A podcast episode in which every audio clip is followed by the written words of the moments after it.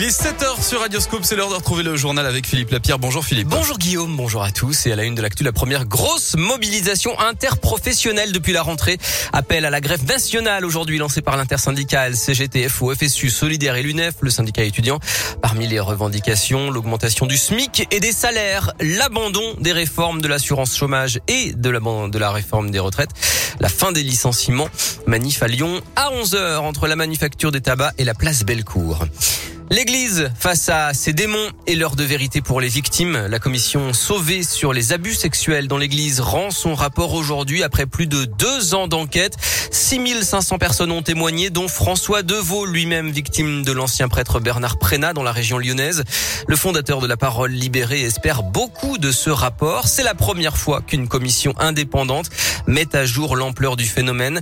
Près de 3000 religieux catholiques sont suspectés d'avoir sévi depuis les années 50.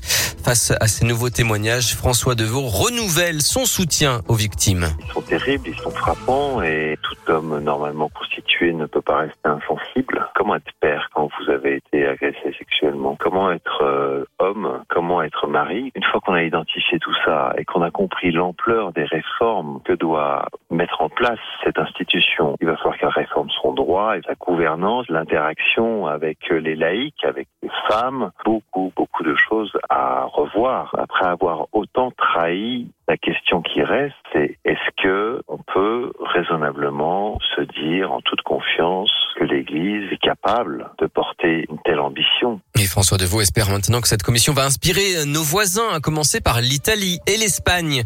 Une saison de tolérance et de clémence pour les voitures mal chaussées, les chaînes, pneus neige ou quatre saisons deviennent obligatoires à partir du 1er novembre dans une partie au moins de 48 départements, dont le Rhône, l'Ain, l'Isère, la Loire, la Savoie ou la Haute-Savoie. Mais si vous n'en avez pas dès cet hiver, ce ne sera finalement pas sanctionné, a annoncé hier le ministère de l'Intérieur. Laissez la voiture au garage pendant tout le mois d'octobre, c'est l'expérience que vont tenter 17 familles du Carré de Soie à Vaux-en-Velin. En contrepartie, ces volontaires ont accès gratuitement au réseau TCL, Vélov et aux voitures de location des parkings LPA Cities. Nabila utilise la voiture tous les jours pour aller chercher ses enfants à l'école, pour faire les courses ou bien pour euh, des rendez-vous médicaux.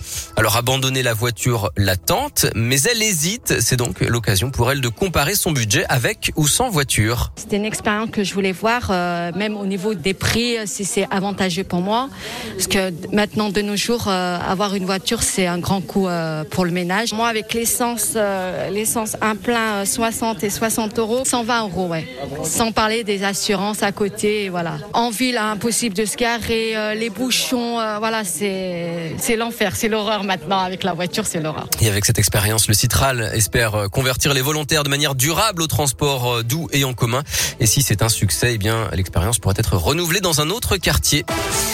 Les suites du derby dimanche entre saint et Lyon, un supporter a été placé en garde à vue et sera jugé prochainement. Selon le progrès, deux fumigènes ont été retrouvés dans son caleçon.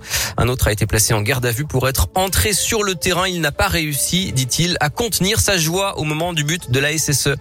Début de la phase de groupe de la Ligue des champions féminines. Les joueuses de l'OL affrontent Aken en Suède à 18h45.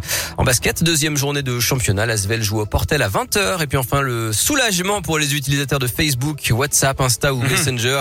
Les réseaux sociaux fonctionnent à nouveau normalement. Une panne géante a touché l'ensemble des applis du groupe Facebook hier.